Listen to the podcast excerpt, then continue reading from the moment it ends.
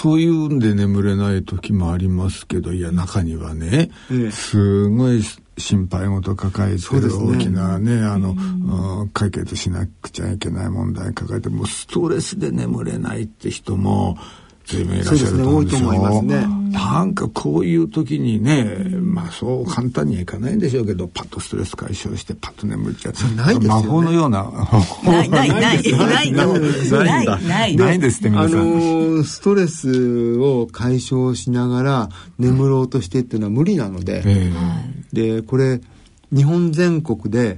あの2万人以上の調査をやって、どんなストレス解消法が、あの心の健康にいいのかっていうのを調べたものがあるんですね。そうするとあの心の健康に一番いいストレス解消法はやっぱ悩みを解消するために積極的に何か取り組むというのが一番いいんですね。これがやっぱり気持ちの面では一番いい。で、えー、一番悪かったのは何かっていうと、はいじっと耐えるなんですね。これは気持ちを暗くすると。あとその次に悪いのが、はい、なんとか寝てやろうとするっていうのは、これがその次に良くないんですね。えー、なんとか寝てやろうとするない。なんとか寝てしまおうとするって。ですからね、あの、本当に具体的な悩みがある時は、これもすごく別に医学的なもんでも何でもないんですけど、なんとか解消できるかなっていうことを、暗いとこじゃなくて、あのちゃんと明るいところで考えるのがいいと思うんですね。お家の中でも。よくあのストレスって逃げるともっと大きくなるってね。そうですね。向かっていくとストレスってものはちっちゃくなるね。ね昔はよくね。僕もそうなんですけど、なんか嫌なことがあったり、なんかしなきゃいけないってなると、まず眠っておこうとか、うん、あと、寝て忘れようとか、ね、眠って 眠って何か忘れようとかね、はい、思いがちなんですけど、そういう時なかなか眠れませんね。私なんか大体ふて寝しますからね、ねほとんど。寝てストレス解消だと思ってたけどいやふて寝しない方がいいふて寝ができる人はいいんですよ。ふて寝ができない人たちは、やっぱりこの暗いところでね、眠ってしまおうと思って悶々と考えると、僕たちはあの暗いところにいると、はいこれ動物なので、はい、やっぱりあの中高生動物って言って昼間活動する動物は暗いところにいる時は警戒心がこう高まるんですね。あやっぱり動物なんですね。そうですね。だから僕たち警戒心が高まるっていうことは、はい、周りにこう目配せするっていうことですよね。っていう時にどういう考えが起きやすいかっていうと取り越し苦労なんです。こうなったらいけないとかそういうのっていうのは非常にねそういう僕たちの本能的なものが影響してるんですよ。そうなんですね。暗いところで心配をしてはいけない。そうですね。いっそのこと、あのー、そういう時には、あのー、あんまり心配だったら電気つけて、でちゃんとあのソファにでも行って、でテレビでも見ながら考えたりするとかね、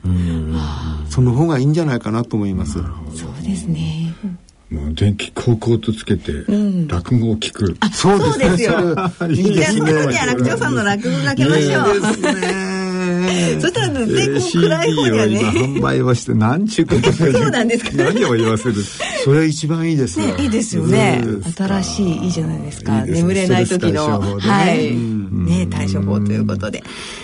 ねえまあでもいろいろ眠れない原因はあると思うんですけれども、例えばその眠れない時に何か逆にこう病気が隠れてたりとかってそういうこともあるんですか？そうですね、うん、あのー、眠れないこれ、うん、寝つけないっていう時に意外と多いのは、これムズムズ足症候群なんです、ね、ああよく。ムズムズ足あるあるあるんですか、ムズムズ足症候群っていうのはね、これ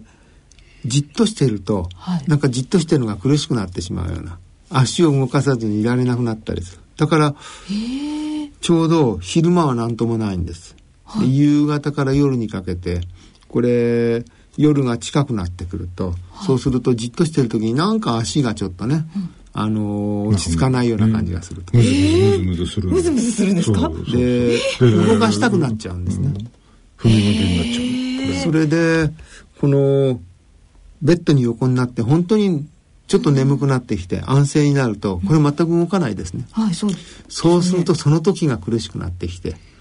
足が熱くなったりとか、あとじっとしてるのが苦しくて、で、この眠れないと。でこういうことがあるんです。でこれは僕たち医者の目から見ると、はい、後からお話を聞くとそれは時間的に足がムズムズした時から眠れなくなったから、ムズムズ感があって眠れないんだっていうふうに取るわけですね、僕たちは。ただご本人にとっては眠れなくなった時にムズムズしてると思ったら、うん、眠れないせいでムズムズしてると思いがちなんですね。意外とどっちが原因かっていう話ですね。ね、どっちが原因なのか同時に起こってるしてみれば微妙な話。そうなんですね。微妙なんですよ、で苦しいのは眠れないせいでと思ってるんですが実はこういったあの異常感覚っていうんですかね、これ体質的なものが結構あるんですが、でこれが起こってきてる場合もあって、ちょうど白人の人だとですね、はい、5%以上いるんですね成人の。そんなにそれで、アジアだと1から34%で日本では2%という説と3%という説がありますが。ただこれをあの妊婦の方では、はい、えーと、大体5分の1の人が経験するって言われてます。20%、はい、これは日本で、はい、えー、調べた時もそうだったし、あとヨーロッパでこれを調べてみてそれにあの追試でですね、うん、そしてやっぱりヨーロッパでも5人に1人くらいは経験してた。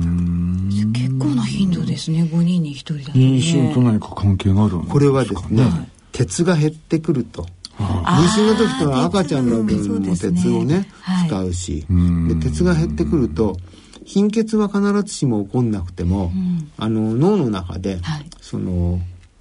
こうなんていうのかなじっとしている時に体の家この感覚例えば足と足をこうやって重ねたら片方が乗ってるんですけど、自分の足だとそんなに変だと思わないまあそれはまあそうですここに物乗っけられてたらとっても嫌な感じ。ああ嫌ですね。そういうところの、はい、うまいこの不自まあ不都合な感覚っていうんですかね、うん、あの姿勢とかそういうので、うん、そういうのをうまく抑えてるような仕組みが、うん、あの実はドーパミンっていう神経伝達物質と関係していって、はい、このドーパミンっていうのが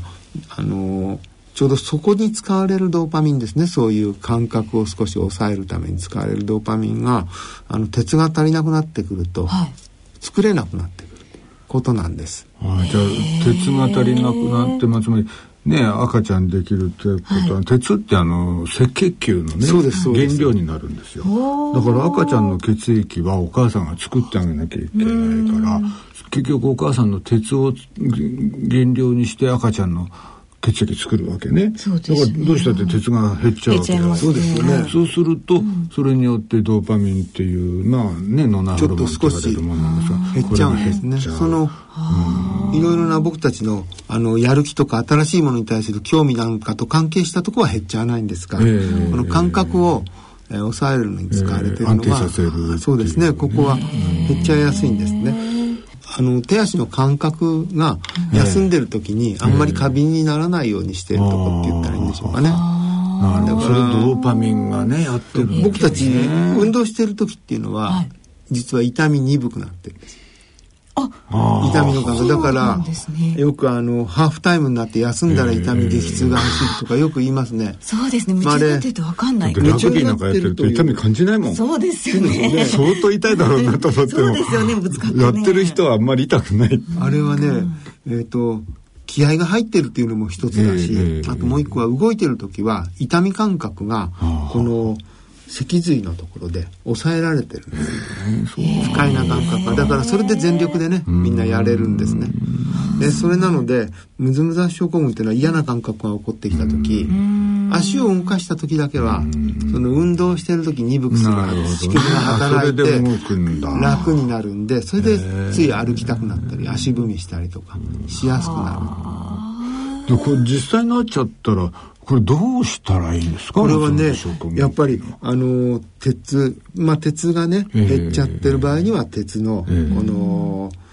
鉄の補充っていうのが効く場合が結構ある、まあ、お薬でねそう鉄代ってのありますもんね。あとはドーパミンっていうこの物質のうん、あの刺激を少し強めるようなお薬が、はい、ムズムズ圧症候群の治療薬として出てますので、ね、なるほどなるほど。あと全体的にこういう運動系のあの感覚を少し抑えるようなお薬を使ったりとか、そういう薬物治療をねやっぱりしてもらうと。まあ、とりあえず先生のようなね、まあ、精神科であったり、まあ、こう睡眠外来みたいな、そういうところへ行くってまあ、まあ、そうですね。あの皆さんよくあの知ってらっしゃると思うのでねいろいろ先生方が、あのそのことをおっしゃっていただければね結構分かってもらえると思います。なるほどね。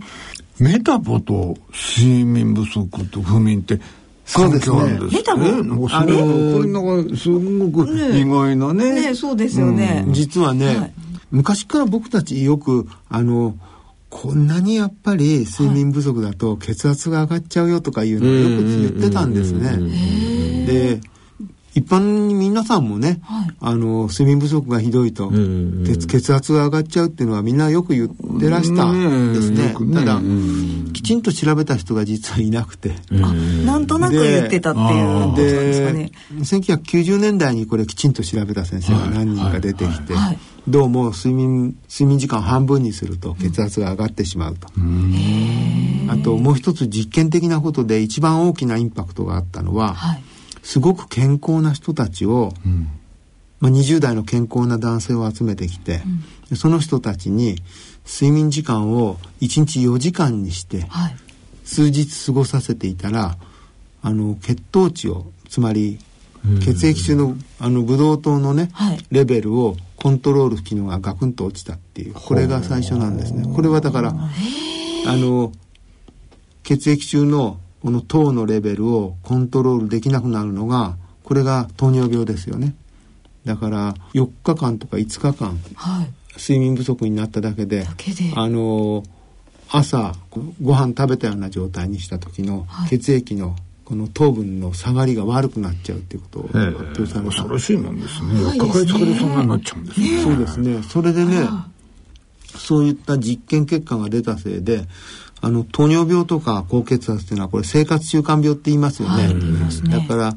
あのやっぱり重要な研究何かっていうと、あの皆さんの生活習慣とどういう生活習慣を持ってた人がなりにくかったかとか、どういう生活習慣の人がなりやすかったかっていうのをこれ小さな村とかなんかの人の検診をやりながら調べていくっていうね追跡調査が実は大切なんですが昔からやってる追跡調査のその人たちについて睡眠時間とあとこの糖尿病のなりやすさ高血圧のなりやすさっていうのを調べたんです、はい。うん、そしてこれが分かったのが大体2000年を越してからなんですが、はい、どうも睡眠不足があると、はい、そうするとこういった高血圧とか糖尿病になりやすいということは予想した通り分かったんですね。もうデータとして出たそうですね。で、あのもう一つ大切なことは、はい、実は普通の睡眠時間より長かった人は、うん、睡眠不足の人以上にそういう病気になりやすかった。え、なりやすかった？だから、えっ、と、短い人がどうも悪いのは短いせいでどうも悪くなったということになるんですが、人間一定以上は眠れないんですね。いくら暇があったから。って。だから睡眠時間が長くなっちゃったっていうのはどっか体調が悪いっていうのが元になって長く寝てた人は病気が起こりやすかったというこんなふうに。ね、まあ、そういうリスクもあったということなのかもしれない、えー、ですからある年でね大人になってから、急に睡眠時間が増えた時には、要注意となるほど。何か病気が、ね、そういうことに体の調子がで特にあの睡眠時無呼吸症候群っていうのはね男の人は大体多いですから、ね、あの睡眠時無呼吸症候群っていうのは夜中にねまあ10秒ぐらいあの息が止まっちゃう。息が止まって。まあ30回ぐらいあるともうそうなっちゃうんだけど、これやっぱり血圧が上がるんですよね。そうですね。血圧が上がっちゃう心筋梗塞すごく起こしやすい。そうですね。ですよ。なんですか。だからね、あの、ちゃんと治療しとけば、睡眠時無呼吸のない人と同じくらい健康になるんです、ね、だからそういう意味でね、この無呼吸はちょうど男性では成人で4%、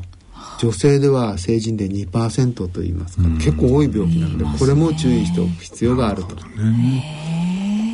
いろんなね。ね、まあ、睡眠時無呼吸症候群っていうのはちょっと特殊、まあ、結構ねあの数はありますけどね、まあ、いわゆる、まあ、日常的な不眠とはね、まあ、ちょっと原因がはっきりしてるものだから別としてもやっぱり普段私たちがやっぱりこうリリズムをよくね、うん、ある程度その一定のリズムで寝るを切るというメリハリをつけていく、まあ、そうですね。一番大事。だからそんな感じですけど。メタボとの関係でいくとね、はい、その長い短いということとあと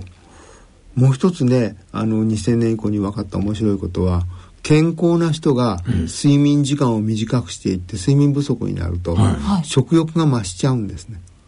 あだからあのダイエットに睡眠不足は点滴とかいうような形で、あのそうなんですね。こう特集がね、女性のね雑誌で組まれたりするとにもなりやすいということになっちゃうんですね。何かやっぱり原因があるんですか？これはね、えっ、と睡眠不足にしておくと、あの食欲を増すようなホルモンが増えてくると。なんとかね食べて補おうと体がするんですね。睡眠不足を食べることで。なるほど。であともう一個はね、はい、この満腹感を知らせるようなホルモンの分泌が悪くなっちゃう。だから睡眠不足の時にたくさん食べるとなんか食欲が出てきて食べちゃうと、なかなか満腹感が湧かないのでつい食べ過ぎちゃうっていうことが起こりやすくなるんですね。なるほどね。そしてやっぱりあの睡眠削って一生懸命仕事して、うんで、なんか、ちょっと食べながら仕事をしてるとかね。あ、なんか、ありそうな話じゃないですか。なんか、常になんか口に運びながら、睡眠削って、わーっとしがって、気がついたらメタバになってたとかね。そうですね。ありそうだ、これ。ね。いやでもまあ睡眠ねいろいろまあ長くてもダメ短くてもよくないっていうのありましたけどあの睡眠のまずその質を高める方法っていうのを教えていただけますかね。一番重要なのは、あの必要以上眠ろうとしないということ、ほどほどにするという。で、あのー、毎日すごく満足して朝起きて、うん、今日も一日やるぞっていうこういう生活というのはね、はい、これありえないんですね。毎日そんなわけないだろう。で僕たちはやっぱりあの昼間活動してますから知らぬうちに疲れてる日もあるし、知らぬうちにあんまり疲れてない日もあるし、で体はそういうのを全体的になんとなく調節してるので、毎日同じかというと、やっぱりその日に応じてうまく調節してくれてる。で1対1じゃなくてね、今日すごい疲れたら明日それをパッとこう解消してくれるのは若い人ですけど2日後くらいにそういうのが出てきたりするのが僕らの年代だと思うんですね。だからなんかこう結びつかなかったりするんですけど、まあ、その辺のところはあのちゃんと起きてると。あの早く眠たくなったりとかだるくなったりしたらその日は早く寝るし。で今日はなんとなくあんまり眠たくないなと思ったら、はい、若い時だったら本読んでたりしましたよね。今日眠んなくちゃとか今日眠れなかったらどうしようって心配始めるとかえってこれは調子が悪いのでその日は少し楽しんでもいいんじゃないかと思います。いやもう寝られた寝られないで一喜一憂しないで。しないで。もう長いスパンで、まあ調節するようにそうですね。おっとりと考えましょうと。そうですね。ねそのことで悩みすぎないことがね、一番僕はね、あの、心の健康にも体の健康にもいいんじゃないかと思うんです。無理をせずということでね。これは皆さんあれですよね。あの、すごくいいアドバイスですよね。そうですね。お聞きの皆さんあそうなんだ。なんだ。いちいち心配しなくていいんだ。多少疲れてても眠くでもいいんだ。ってなんかそう思うだけでなんか寝られそうですよね。そうですよね、なんかこの時間寝なきゃって思っちゃう気持ちが、なんか私なんかもう眠くなってきちゃう。あれ？寝ないでください、ね、寝ちゃダメだ。寝ちゃダメだ。まあ自分の感覚を大切にして素直にいるということですかね。心地よいっていう感覚をね自分で持ってもらってで自分はどんな時心地よいのかなととかいうこと、うん、これはやっぱりね人によって個人差があるのでだから寝具やなんかもいろんなのがあると思いますけど、高ければいいって思ってる人はまあそれで信じられる人はね、幸せだと思いますが、はい、でもどうもうまくいかないっていう人は自分どんなのが気持ちいいのかっていうことをねもう一度自分に戻って、でその中で寝具とかいろんなねお部屋の状況とかそういうのは考えていくのがいいと思いますね。ね、枕でもね高い羽毛ならいいってもんではないんです。ないですよ、ね、ウレタンが好きな人もいれば、そば柄が好きな人もいる。やっぱりね自分が、うん、あ心地よいと感じるものが一番いいという、まあ確かにね。そうですよね、そうですねはい。まだまだね、お伺いしたことたくさんあるんですが、ね、はい、そろそろお時間となってしまいました。えー、ご関心のある方は、近所で角川書店の睡眠の新常識、あるいはアーク出版の名医が教える不眠症に打ち勝つ本、そして中高新書の睡眠の話などお読みください。えー、今回は睡眠について日本大学医学部主任教授の内山誠先生にお話を伺ってまいりました先生ありがとうございました。どうもありがとうございました。続いては大人の音楽のコーナーです。このコーナーでは皆様からいただいたリクエスト音楽をお聴きいただいています。え今回は千葉のしがないサラリーマンさんからのリクエストです。2013年大人のバンド大賞グランプリ受賞曲千葉の地元出身のバンドクエーカーのセシルをリクエストします。ということです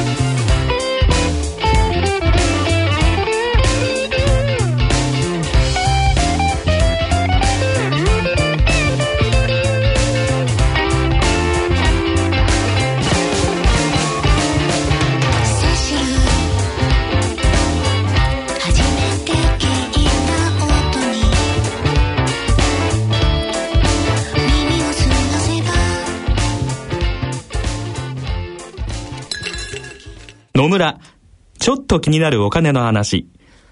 今回はコンサルティングです。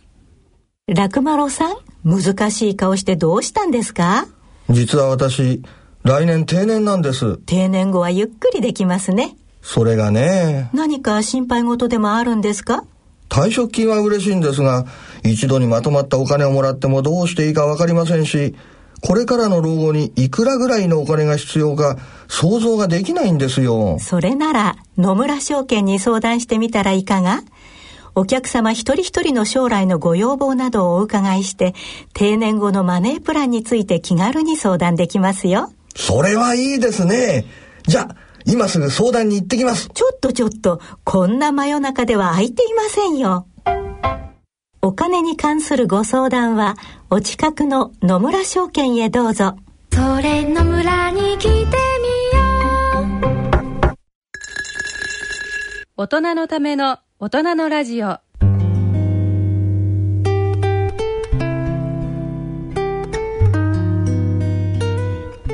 さて、今回の大人のラジオはいかがでしたでしょうか？いやでも寝すぎは体に良くない糖尿病や高血圧になりやすい。なんかショックだったね。寝れば寝るだけいいんだと思ってました、だってって青木ってね、うん、ああ寝足りないなと寝たいなもうしょっちゅうじゃないですか、はいはい、こんなのね、うん、寝ちゃダメなんだなあの時ねそういうことですよね。まだ足りないなって腹八分目じゃないですけどねまだ足りないなみたいな八分目だよねいいこと言うね。そうだなと思いましたねそうだよね。でもね新鮮だったのがね、寝不足でもいいじゃないかってね思っちゃう。その方がかえっていいみたいなね。そんなことをおっしゃってたでしょ。だからなんかもうちゃんと眠れないんだっていう諦めみたいな なんかそういうのがかえってねあの考えてみるともう帰って体にいいんだなってね。新鮮でしたこれ。そうですね、うん、開き直ると。そうそうそうそう、ね、だから皆さんもね、はい、もう寝なくちゃ寝なくちゃってねあまり思わないようないいかもしれないですね。す。寝られない時は落語を聞いて明るいお部屋でね。いいですね。はい。さあそんなことで 真っ暗だけど落語聞いてても不気味だけど、確かにそうですよね。真っ暗で。真っ暗。やだねそれ。それはちょっとねやっぱり明るい部屋ではい落語を聞きましょうね。はいということで、えー、今回ねまた落語のチケットプレゼントがございます。はい、はい、ぜひどうぞ、はい、お越しください。えー、立川楽長さんによる落落語独演会のチケットプレゼントのご案内です。来たる6月28日木曜日、18時30分会場、19時開演。ですね、えー、築地本願寺のブディストホールにて開催されます落語独演会。夜落語 in 築地に抽選で5組10名の皆様にチケットをプレゼントさせていただきます。会場真っ暗にしないから、うんはい、少し明るめにしときます。明るめお願いします、はい、えー、チケットご希望の方は番組ホームページの番組宛てメール送信フォームからご応募いただくか郵便の方は郵便番号105-8565ラジオ日経大人のラジオチケットプレゼント係宛てにお送りください。いずれも夜落語 in 築地チケットプレゼント希望とお書き添えの上、郵便番号、住所、氏名、電話などの連絡先、番組へのコメントなどを書いてご応募ください。応募の締め切りは6月1日金曜日必着となります。どしどしご応募ください。ぜひお越しください。はい。それではそろそろお時間となりました。お相手は篠崎直子と立川楽長でした。それでは次回の放送まで。さようなら。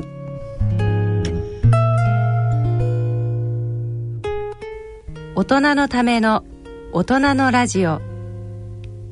この番組は野村証券ほか各社の提供でお送りしました。